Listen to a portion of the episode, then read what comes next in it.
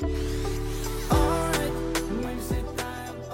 Всем привет! Вы слушаете подкаст «Взлетаем», подкаст о деловых женщинах. В наших эпизодах кто-то получит нужные советы для бизнеса, кто-то мотивацию или, как сейчас модно говорить, инсайт. Сегодня мы будем говорить о релокации, поиску работы за рубежом и разнице менталитетов. Это уже третий сезон. Обязательно послушайте предыдущие выпуски, если вы пропустили. И не забывайте оставлять свои комментарии, так вы помогаете продвигать подкаст в топ. Сегодня моя гостья Бота Годвин. Бота работает в крупной компании на позиции программного менеджера блогера, но также она подкастер, инфлюенсер. Слушайте ее подкаст «Чай, кофе, поболтаем». Бота работала в корпоративном и государственном секторе в Казахстане, потом вышла замуж за англичанина, который, кстати, отлично говорит на казахском и русском языках. Они переехали в Оксфорд, там родили двоих детей, и все это время Бота не просто воспитывала детей одна с Беном, а нашла себя в английской компании и продолжала усердно работать. Привет, Бота! Привет, Сайор! Приятно с тобой поболтать сегодня. Сегодня вообще вопрос релокации особенно актуален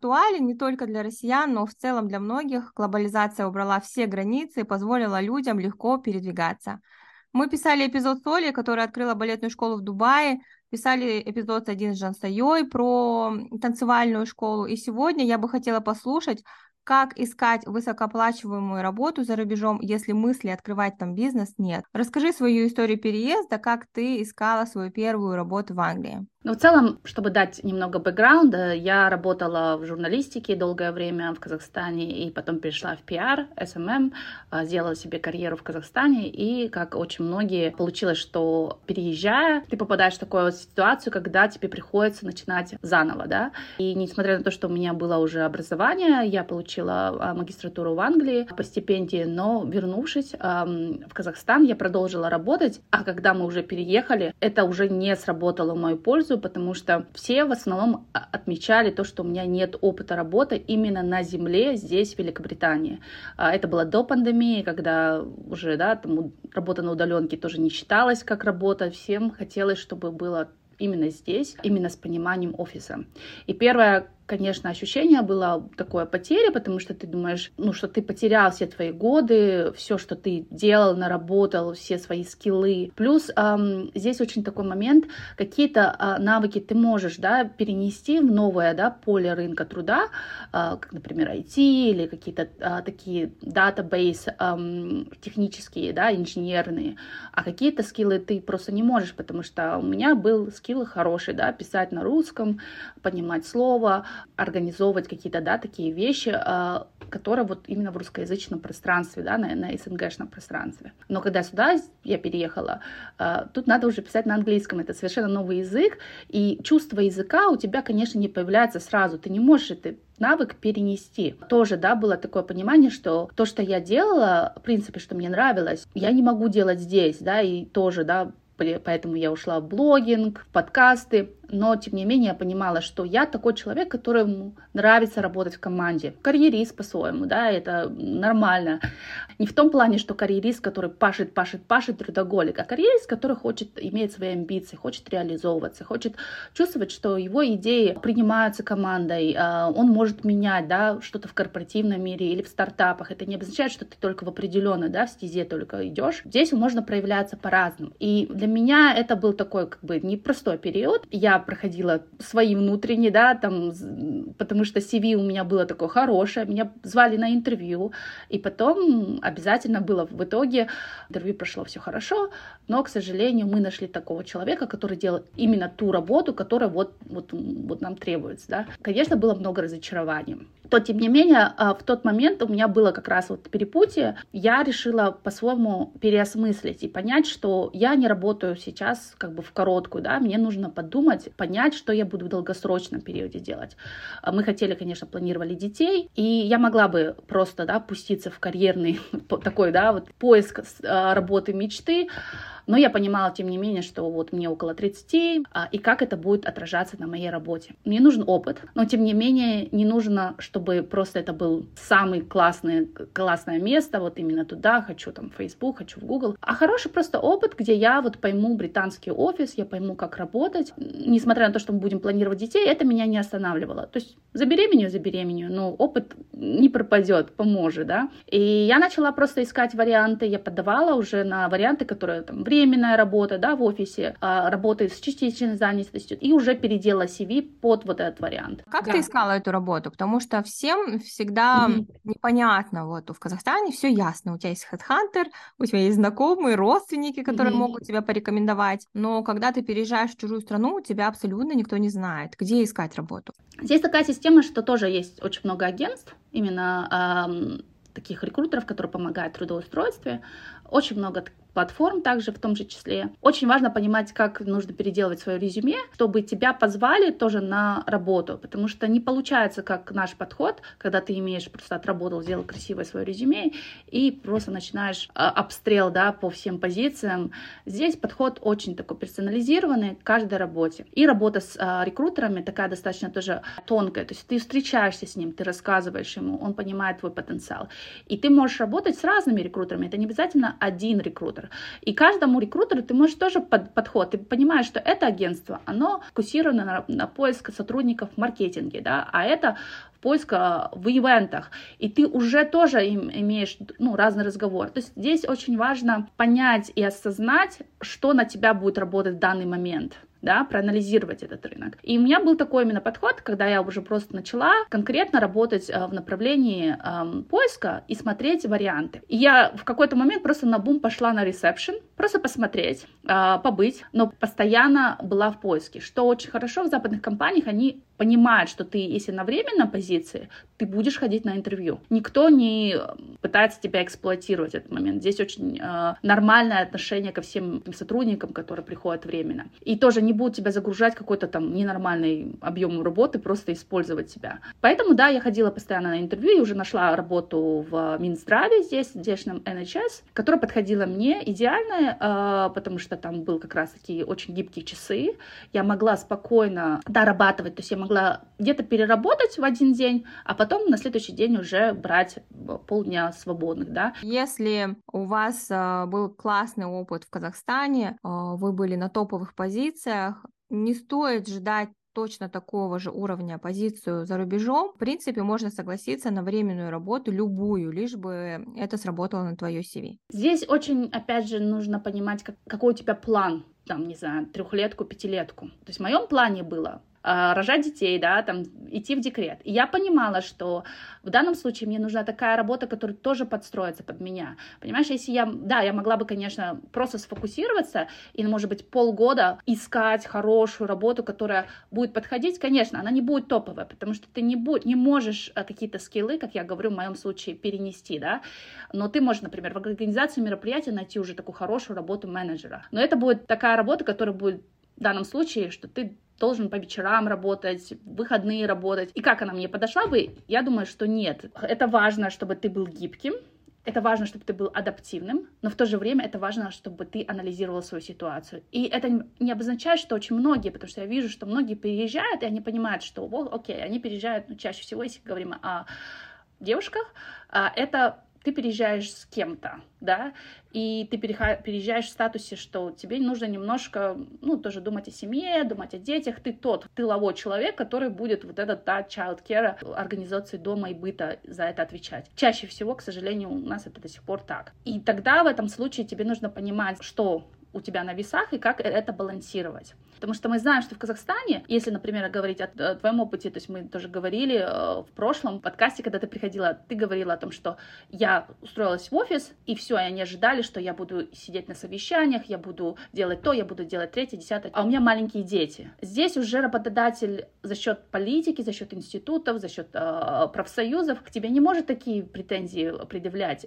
и ожидания. В данном случае это большое преимущество, потому что ты понимаешь, что ты защищен, и ты можешь балансировать более-менее, ну, нормально, так что ты будешь вывозить, грубо говоря, не обязательно идти во фриланс. Это очень важный момент, потому что многие приезжающие женщины, да, они, как бы, я хочу планировать семью, я хочу детей, это будет декрет, мне никто не будет помогать, я буду сидеть тогда дома, я там посижу первые там 5-10 лет дома, сделаю эти вопросы, как бы будет дом, быт, будут дети, дети пойдут в школу, и потом я буду, пойду на работу. И сейчас они находятся в таком положении, что язык не, у них не э, организован, уже скиллы вообще далеко и давно, да, потеряны, и ощущение, что а как мне начинать? И они идут там, работают официантами, работают какими-то, да, делают уборку, делают ногти, делают, ну, то есть совсем вообще не, не те сферы не та реализация, которая могла бы действительно приносить и им пользу, да, и им реализацию, которую бы они хотели. Мне очень грустно за то, что наши женщины себя недооценивают, и они не понимают, что можно, можно здесь, пользуя все эти возможности, находить такие варианты, которые будут тебе давать в потенциальном будущем возможность карьерного роста и всего на свете. Здесь, конечно, никто тебе не будет задавать вопрос там, про декрет и все такое, потому что это просто нелегально. Ты, ты можешь спокойно пожаловаться и, и ты получишь хорошую компенсацию за это. То есть тебя открыто дискриминировать никто не имеет права. И здесь очень важно, чтобы ты сам не сел в эту галошу, да, и, грубо говоря, не выдал все, всю информацию в лед. Очень много есть возможностей и вариантов, как можно делать так, что в твоем CV никто не поймет, кто ты, что ты именно о твоей личности. Если у тебя дети, замужем ли ты, какой ты позиции, даже возраст. Это, возможно, очень хорошо скрыть. Конечно, я понимаю, что можно высчитать по школе, по университету, но тоже здесь очень много вариантов, как можно сделать так, что и этот момент будет эм, откровенно говоря, как-то скрыт в том плане, как ты можешь это все описать? Дай какие-то советы, так как ты все-таки консультант сейчас и консультируешь тех, кто переезжает за границу, mm-hmm. как составить резюме, проводишь свои курсы. Дай такой совет, как скрыть gap year, да, как называется, или тот момент, когда ты была в декрете в Казахстане, что ты сидела с ребенком, как скрыть или завуалировать его в резюме, чтобы это не бросалось в глаза? Ну, в моем случае э, я считалась сотрудником во время декрета, то есть я начала работу до декрета. Это важный момент, не после. И когда я уже ушла, я была сотрудником в этой компании. В резюме ты пишешь уже год, э, когда ты начал работу, и год, когда ты ушел с работы. Почему ты должен писать о том, что ну, никто тебя не просит, и никто тебя не спрашивает, а ты был в декрете. И очень многие наши люди говорят открыто, начинают, вот у меня есть ребенок, вот я была в декрете. Зачем? Никто тебя не спрашивал, и никто тебе не задаст этот вопрос. Это очень важно понимать. Здесь это не в том плане, что ты нечестный, что ты не говоришь. Просто ты говоришь о себе как о профессионале. Профессионально ты не продаешь себя как мать двоих детей, там, имеющие какие-то бытовые дела. Ты профессионально продаешь свои скиллы, да, свои навыки, что ты умеешь делать, что ты сделаешь для этой компании. И ты об этом говоришь на интервью. Вот это важно понимать. И, естественно, я говорю же, в моем случае я всегда знала, что я выхожу в декрет, будучи сотрудником, и я возвращаюсь из декрета, будучи сотрудником этой компании. И когда я ищу под другую работу, в, моих, в моем резюме это отражается там 2000 2017 начала работу, в 2019 вышла, да, как бы закончила ну, даже не закончила, я всегда в процессе искала. Таким образом, ты уже защищен, да, насчет декрета. Когда есть большой, да, гап, да, а когда ты не был сотрудником, ты переехал, и у тебя там есть пять лет, здесь уже можно говорить о том, чем ты занимался, о своих проектах, каких-то вещах, которых ты обучался. Может быть, ты делал эм, определенные, ну, у тебя был какой-то бизнес, и пусть он будет звучать, ну, для тебя он кажется такой, ну, так, просто баловалась, было хобби, но ты можешь просто показать, что нет, это не было хобби, то есть это тот же подкаст. Ты можешь рассказать о том, что сколько ты выпустил эпизодов, как ты сотрудничал с рекламодателями, да, сколько ты заработал, сколько твоя компания заработала. Здесь ты уже можешь давать какие-то конкретные цифры, там, сколько людей проконсультировал и так далее. А в зарубежном а, резюме должны писать, сколько я заработала, или именно сумму моих договоров а, с рекламодателями. Здесь важно написать общий объем бизнеса, то есть оборот бизнеса, сколько было, да, там у тебя, если за год было там пару миллионов, ты можешь там написать, если больше, там 10 миллионов. То есть это не была просто компания, которая,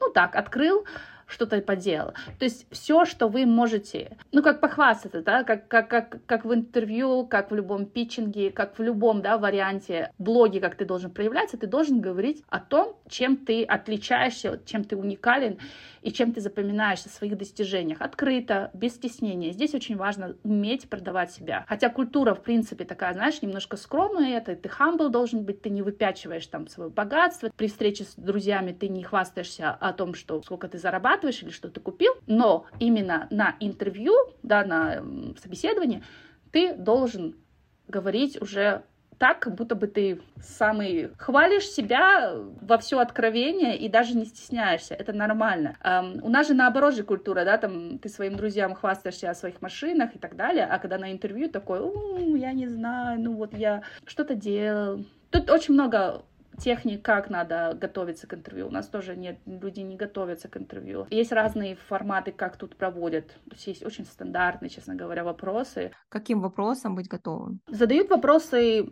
такие, которые тебя немножко смущают. Какая у тебя была самая сложная ситуация, где ты проявил себя не очень хорошо? Были ли у тебя конфликтные ситуации на работе? Что ты делал в, в этих случаях? Какой у тебя самый большой недостаток? Все такие вопросы задают.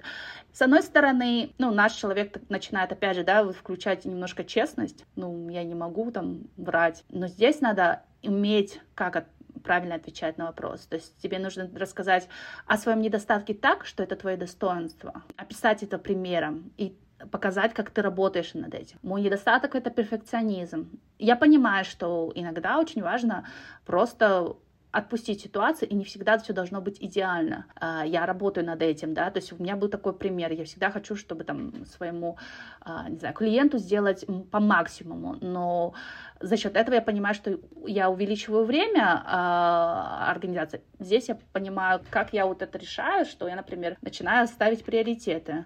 То есть вот эту работу я сделаю в первую очередь, а другую нет. И уже потом там дам время, чтобы уже она была более идеальна. Или обговорю уже на, на берегу, какое-то время будет занимать, быть честно в коммуникациях. И это тоже как ты решаешь вопрос, уже показывать себя, насколько ты осознанный человек, насколько у тебя есть понимание, эм, потому что у всех у нас есть эм, недостатки, у нас у всех есть, да, какие-то сильные стороны, какие-то слабые стороны. Что делает тебя взрослым профессионалом, да, таким человеком, который умеет брать ответственность в свои руки, который знает, что такое коммитмент, это то, что ты спокойно можешь говорить о том, в чем ты силен и в чем ты не очень силен. Это важно, очень важно знать. И не стесняться, эм, не быть эм, таким, что вот, понимаете, я немножко не буду досказывать, я буду там говорить, ну, у меня нет недостатков, или рассказывать, может быть, о каком-то таком недостатке, который будет тебя вот просто откровенно, нет, это с этим, то есть у нас была ситуация, мы посмеялись, э, Бен недавно, ну, не недавно, к нему приходила женщина на интервью, вроде бы такой очень хороший кандидат, но когда он спросил ее про вот этот недостаток, она сказала, ну, я такая достаточно эмоциональная эм, в социальных э, сетях. Ну, то есть я вот такие-то вот такие-то твиты пишу. И вот это просто red flag, да, то есть он потом сделал хороший как бы research насчет нее. То есть действительно кандидат был хороший, э, у нее были такие сильные навыки, но это уже репутационный риск. И то, что она просто тоже не скрыла, не, там, не знаю, удалила аккаунт, тоже это важный момент, как социальные сети тебя показывают. Здесь делают обязательно, э, изучают человека до. Если у тебя есть э, моменты, которые ты бы хотел тоже скрыть, прекрасная возможность, когда ты переезжаешь за рубеж, по-другому презентовать себя. В моем случае я поменяла свою э, фамилию просто потому, что мне важно было, чтобы я постоянно не спелила ее, не говорила там по буквам Танатова, там T-A-N-A, там, знаешь, и мой акцент. И, то есть Годвин как-то легче по буквам произносить, потому что все равно тебе будет говорить, а как ты произносишь, как произнести э, твое имя. Мое имя, да, бота вроде бы я укоротила его, хотя тоже в моем случае, то есть боты меня называли в Казахстане, но здесь я там никогда не говорю, что я ботагос. Все равно люди спросят, потому что все думают, что там должно быть H где-то в конце, или они произносят его неправильно. Потому что очень много людей с разных стран приезжает, и никто... Это очень важно, как ты произносишь. Ты очень классный вопрос э, озвучила о влиянии социальных сетей при найме на работу. У нас сейчас в Казахстане очень частые казусы происходят, особенно при назначении государственных чиновников. Мы видим их старые аккаунты, да, вот, и как бы люди выставляют это иногда в шутку, в мемы. Как избежать, стоит ли действительно чистить социальные сети, несмотря на то, что ты не подаешься ни на какую государственную позицию, а в принципе, как сейчас происходит в корпоративном мире, действительно ли они изучают Инстаграм, Твиттер, Фейсбук? Они гуглят тебя. И все, что в Гугле находится, то есть они не, не идут там в Твиттер и в Инстаграм отдельно, и они гуглят просто, и все, что вылазит, это все про вас, да. И вы знаете, что, э, например, когда я гуглю себя, я сейчас вижу, что, конечно, у меня Инстаграм как та площадка, но я, как я говорю, я уже поменяла свое имя, и долгое время я была там в со своим, своей девичьей фамилией в социальных сетях. И никто не мог найти меня. Даже была такая ситуация, что когда моя вторая, во второй компании руководитель гуглил просто смешные фотографии, чтобы просто поставить на доску, да, мы соревновались, кто больше там результатов добьется, и он говорит, что я просто не нашел ничего на тебя, и он поставил мою просто профессиональную фото, которое я там залила сама в, на, ну, на местную рабочую платформу. Я не хотела бы, чтобы мои там соцсети как-то меня отображали. Сейчас, когда у меня уже более устойчивая позиция в, на, в компаниях, и я знаю, что как бы я уже все, да, то есть я не должна там, меня ничего не может провоцировать, я уже спокойно уже говорю полную фамилию там и в соцсетях а, определяю. Наоборот, может быть, что если я ты, например, подаешься на позицию в маркетинге, и тебя mm-hmm. нет в соц- соцсетях, не возникает ли вопросов, что как же так, тебя нет в соцсетях, в принципе, настолько ли ты компетентна? Очень важно быть в LinkedIn, но для определенных позиций, тоже определенной компании, когда ты видишь. А, в данном случае надо понимать, куда опять ты подаешь. То есть у нас есть тоже вот эти сотрудники NHS, они просто, их нет в LinkedIn, um, потому что есть GDPR у нас, да, когда, чтобы пациенты не могли находить тебя в общественном пространстве и а, к тебе обращаться, или как-то оценивать тебя, или выбирать, то есть, например, они какого-то доктора получают, и они могут оценить доктора двух докторов и сказать, что нет, вот этот доктор хороший, а доктор плохой. То есть это тоже такая, такое правовое поле. Поэтому здесь зависит, куда ты подаешь на работу, и ты видишь, что если, например, ты сотрудник, а, конечно же, Facebook, более каких-то таких Амазонов, где тебе важно, и еще у тебя тоже работа такая, больше а, можешь говорить, да, и нетворкинг имеет значение, да, а, в твоей работе, то здесь важно, чтобы ты был в LinkedIn, и чтобы у тебя была активная страничка, чтобы были посты на такую, ну, тему, если там маркетинге, да, то есть, э, что ты изучаешь, ты читаешь какие-то книжки, ты делишься. Ничего о личной жизни, ничего о семье, там фото детей не надо выкладывать, а такое именно вот я как профессионал здесь. Сейчас вот в Казахстане он только набирает, наверное, свои обороты. Mm-hmm я знаю, что за рубежом люди, рекрутеры ищут через LinkedIn даже сотрудников. В своих консультациях даешь ли ты рекомендации, как заполнять LinkedIn, как его вести вообще и продвигать? Да, да, конечно. Это, нет, даже не, не рекрутеры даже ищут. Это почти основная платформа, как они ищут сотрудников. Здесь очень другой формат работы как ты подаешь. Понятное дело, что нетворкинг влияет, но нетворкинг мы понимаем как. Пошел на встречу, протянул свою визитку, вот мой нетворкинг. Нет, нетворкинг это каждый час, каждый день. Ты идешь, выходишь на улицу, как ты здороваешься с соседями, как ты едешь там, в публичном транспорте, встречаешься там на работе, в садике, потому что ты не знаешь, с кем ты встречаешься. Нетворкинг — это 24-7 здесь. Твой, может быть, сосед или, э, не знаю, человек, который, с которым ты встретился в лифте,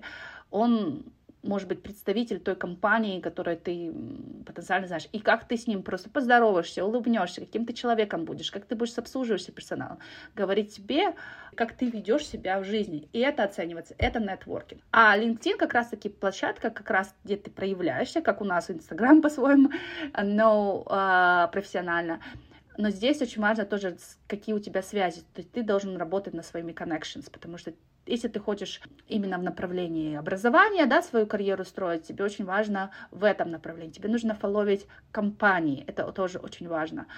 Потому что, когда, например, если ты работаешь в Курсере, да, Сайора, и я фолловлю Курсеру, то у тебя это отображается, что у нас с тобой есть уже какая-то связь.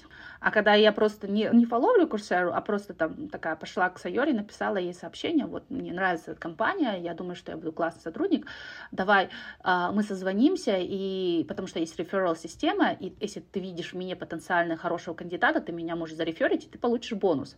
То есть ты тоже заинтересована. Но когда ты видишь, что я, например, не имею никаких связей, ты проигнорируешь меня. То есть здесь очень важно, а, как ты а, ведешь страничку, вот эти тактики, все эти механизмы, да, endorsement, как ты, какие скиллы ты просишь, да, чтобы тебя порекомендовали, какие у тебя отзывы о тебе есть. Здесь все считается. В моем курсе по карьере за рубежом у нас определенная встреча, которая только заточена на то, как вести LinkedIn и на то, как вести э, нетворкинг. Понимать, как этими инструментами пользоваться так, что они дадут тебе результат. Потому что у нас это, ну, я должен быть в LinkedIn. Вот там запостил, там немножко прописал и все, да, оставил там, не знаю, подправлял запросы и все. Я, я уже там, я же уже сделала все, что надо. Ну нет, это тоже как бы определенная работа и определенная тактика и мышление. Потому что все, что ты делаешь, очень важно, чтобы имела задумку, для чего ты это делаешь. Не просто так, не для галочки, не потому что все делают, а для чего. Таким образом ты можешь экономить очень много времени. Мне самой лично какие-то вещи пришли немного позже, чем я бы хотела. Я осознала их, а вот как надо было делать. Хорошо, что я человек действия, потому что мне по натуре такой, эм, который просто берет и делает. И я как раз-таки не самый перфекционист, потому что я знаю, что я не парюсь. Я лучше делать буду, и насчет делания научусь. Но очень многие люди как раз-таки свои имеют страхи, убеждения, да, то, что я должен быть вот готов, я должен быть эм, идеальным, прежде чем я начну что-то делать. И как раз-таки для этих людей, чтобы у них было чувство уверенности, тебе нужно вот этот именно причину, а, следственную связь показать. Вы не делаете просто, вы делаете для этого. И вы делаете маленькими шагами. Вот тут сделать, но тактическими, знаю, куда иду зачем иду, почему иду. И вот это мышление очень важно тоже в себе развивать. Сама понимаешь, когда мы живем в Казахстане, ну я как бы пять лет не живу, но я прекрасно понимаю мышление, когда нет стабильности, когда ты не знаешь, что конкретно будет действительно на следующем месяце, да, это и работа, тебя уволят, не уволят, какой у тебя будет руководитель, поменяется ли руководство или нет. У тебя очень мало зоны контроля. И с таким мышлением тебе очень тяжело себя транспортировать уже в такую западную систему, потому что, ну, ты все равно переходишь, ты от себя не убегаешь, да, ты переходишь со своими страхами и убеждениями и пытаешься здесь как-то жить. Здесь очень важно, чтобы у тебя был ментальный сдвиг, чтобы ты понимал, понимал. Здесь все-таки люди привыкли планировать, привыкли планировать стратегически. И вы можете тоже это делать. Это норм. Не надо бояться, что завтра что-то поменяется. И вот ты сказала, что ты создала курс для тех, кто переезжает из стран СНГ в Англию и ищет работу, да? Расскажи про свой курс немного. Моя самая основная идея — научить людей планировать стратегически, иметь план и вот действительно действовать. Я дам, конечно, примеры, понимания, как писать, как оформлять резюме, как работать с LinkedIn, развивать нетворкинг. То есть все это я дам. Но самое главное и очень важно, чтобы люди ментально сдвигались быстрее, не занимало это годы. И теряли они эти годы в декретах, там, не знаю, отсиживались, ждали, ожидали. Потому что можно начать и иметь такую жизнь, которую они хотят, достаточно быстро, да, если они будут правильно действовать. Ну, как раз-таки вот мы будем работать с а, лимитирующими убеждениями ментальными, а, разрабатывать карьерную стратегию, конечно, такую личную, персонализированную под человека. Опять же, как я говорю, чтобы он понимал, что он хочет добиться. Ну, я вот, кстати, хотела, знаешь, у тебя о чем спросить. Одно mm-hmm. дело, что ты, да, действительно реализовалась, нашла свою работу, но так как это подкаст о женщинах, и это честные истории, расскажи mm-hmm. мне, пожалуйста, вот что ты чувствовала, когда ты в Англии, у тебя нет поддержки бабушек и дедушек, как у нас здесь в Казахстане, у тебя условно нет няни, потому что она стоит очень дорого. А что ты чувствовала, когда ты оставила двоих детей в детском саду, или кто с ними сидел? И вышла на работу? У меня такая немножко нетипичная, может быть, ситуация в том плане, что была возможность э, организовать то, что моя сестра приедет на полгода. То есть есть возможности, когда ты можешь на туристической визе привозить своих родственников. Садик я дала э, достаточно, ну, по казахстанским меркам, наверное, рано, там, год с чем-то, да, э, не до года, потому что декрет здесь 9 месяцев оплачиваемые, но ты имеешь э, официально возможность быть до года. Честно, я просто чувствую себя очень окей насчет того, что дети идут в садик. Я знаю, что здесь, опять же, в западных странах нету такого, чтобы 20 человек на одного сотрудника, нету каких-то таких страхов, камер тоже нету. Э, но я знаю, что ну, никто моего ребенка не обидит. Я знаю, что здесь очень отстроена система, как они сообщают а, родителям про даже любые какие-то там, не знаю, упал, кто-то его немножко поцарапал, а, и обязательно заполняется форма, тебе обязательно позвонят на работу и скажут, ваш ребенок упал, но он сейчас играет, там, там ушиба нет, но мы должны вам сообщить. Я знаю, что происходит сейчас тоже очень развитая система приложений, когда тебе постоянно дают информацию, что происходит с ребенком. И в моем случае, наверное, за счет того, что я достаточно легко это отпускаю, мои дети очень легко тоже пошли туда, в садик, не было таких истерик, никогда не было им интересно, они очень социальные.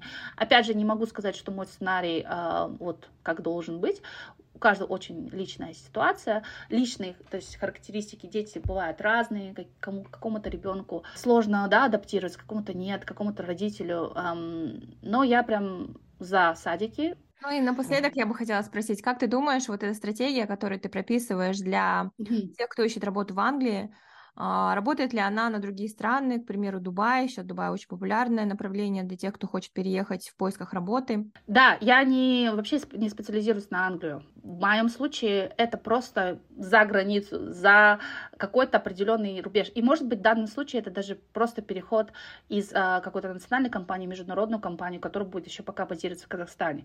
Или все-таки будучи в Казахстане работать удаленно на какие-то иностранные компании. Здесь важно просто как разработать свою стратегию, и мышление, что я буду делать через пять лет. Через пять лет я хочу быть там-то, там-то. Какие шаги я должен сделать для этого? Это не будет так, что ты прыгаешь сразу да, в Facebook и в Google. Ты должен понимать, что это путь, это процесс. И мышление у тебя должно быть такое, немножко долгосрочное. И что тебе нужно для этого делать, шаги. И опять же, вот этот первый год, почему она годовая программа, потому что первая как бы моя идея была делать просто 6 недель да, дать вот эту информацию, поработать а, в, а, в группах, чтобы люди действительно прописывали, не так, чтобы да, я дала им э, инструменты и объяснила, как писать резюме, и они такие, окей, я потом пересмотрю, когда мне нужно, переделаю свое резюме. Нет, чтобы они сейчас переделали свое резюме, чтобы они уже отрабатывали и учились, как это делать. Но в то же время я понимаю, что сливаются наши люди, к сожалению, часто быстро, потому что Uh, ну, все-таки это кажется, ну, много страхов, много страхов, много отказов. Первое время не, не все сразу там тебе не придет офер, да, работы. Это процесс. Этот процесс, твои первые хорошие результаты пойдут уже через месяцы только, да. Если ты будешь продолжать в течение года вот в этом направлении двигаться, уже у тебя получится и у тебя эти навыки и эм, привычки, что надо вот, вот так вот работать. И дальше ты пойдешь уже более прогрессивно. У тебя важно ли получать западное образование, точнее иметь а, зарубежный диплом а, для того, чтобы работать за рубежом? То есть не все, естественно, учились по Балашаку. Кто-то учился, как я, здесь в Евразийском национальном университете. Mm-hmm. Но при этом у меня есть знания языка подтвержденные, да, там, IELTS и так далее.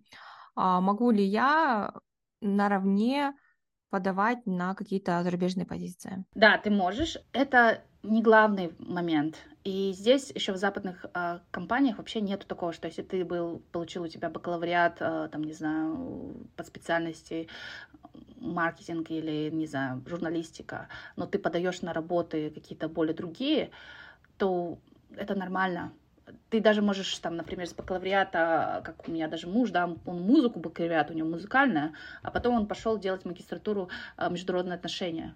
Тоже нормально, потому что здесь понимание высшее образование это не то, что чему тебя учат, не контент, чему тебя учат, а тому, как учат тебя мыслить. И если ты умеешь критически мыслить, если ты умеешь учиться, то есть это тоже важный навык, как учиться, значит, да, ты чувак классный. Поэтому в данном случае образование высшее хорошо, а, но не самое главное. Здесь важна квалификация. То есть, если ты идешь в направление, да, в маркетинговое, тебе нужны определенные квалификации маркетинга. Если финансовый, то есть, да, CFA, в CFA там, у тебя должен быть а, сертификат. Тебе нужно получать эти а, вещи. Ты можешь сделать очень, как бы, удаленно, тоже за пару месяцев, зависит, как, сколько ты времени этому потратишь. Ты должен просто там пройти определенную программу, сдать определенный свой э, эссе, там, ну, не работу, assignment на эту тему, тебя удаленно дадут тебе квалификацию, все, прекрасно, ты уже готовый как бы, специалист. Есть какие-то, конечно, работы, которые требуют много сертификатов, есть, которые требуют минимально, но здесь уже важно, опять же, опыт работы. То есть ты, может быть, а, получил свое образование, но зато у тебя такой багаж и опыт работы, такие навыки в работе, которые а, ты можешь перенести на западный рынок, и ты должен о них говорить, что ты умеешь. Если я знаю, Сайор, у тебя прекрасное, да, там знание и испанский, и английский, и ты уже на интервью говоришь и показываешь, что ты разговариваешь, как, как ты разговариваешь на английском или на испанском, это уже достаточно. Понятно, что для, может быть, разрешения в каких-то каких-то странах ей нужны будут сертификаты, но это уже будет после, когда ты себя уже продашь. Если ты уверенно себя ведешь на интервью и говоришь на этом языке, никто не сидит там и говорит, о, ну она в Англии-то не училась, потому что все прекрасно понимают, что можно учиться и не учиться, что это совершенно не говорит о том, что насколько ты образованный, насколько это у тебя получилось. Если есть чем хвастаться, если у тебя есть опыт, например, классно, но если нет, можно все равно оформить так свое резюме, что это не будет твоим недостатком, на это не, это не бросится в глаза. Спасибо большое, Бота. Мне кажется, это очень классная мотивация в начале 2023 года Особенно те, для тех, кто поставил высокие цели, кто решил переехать в поисках лучшей работы, высокооплачиваемой работы, либо по каким-то обстоятельствам вынужден переехать и ищет работу за рубежом. Спасибо большое, Бота. Я рекомендую всем подписаться на Боту в Инстаграм, возможно, пройти ее курс. Все контакты указаны в описании данного эпизода. Не забудьте поставить оценку этому выпуску. И да, подписывайтесь на наш телеграм-канал, там я публикую приятные бонусы по продвижению и маркетингу, и подкастингу, конечно. Спасибо большое, бот. А, я получила уйму полезных лайфхаков и даже задумалась, может быть, действительно стоит попробовать, почему нет, поискать классную работу за рубежом. Ну, я уверена, что ты э, имеешь очень большой потенциал для этого. Классный подкаст, что ты такие темы поднимаешь.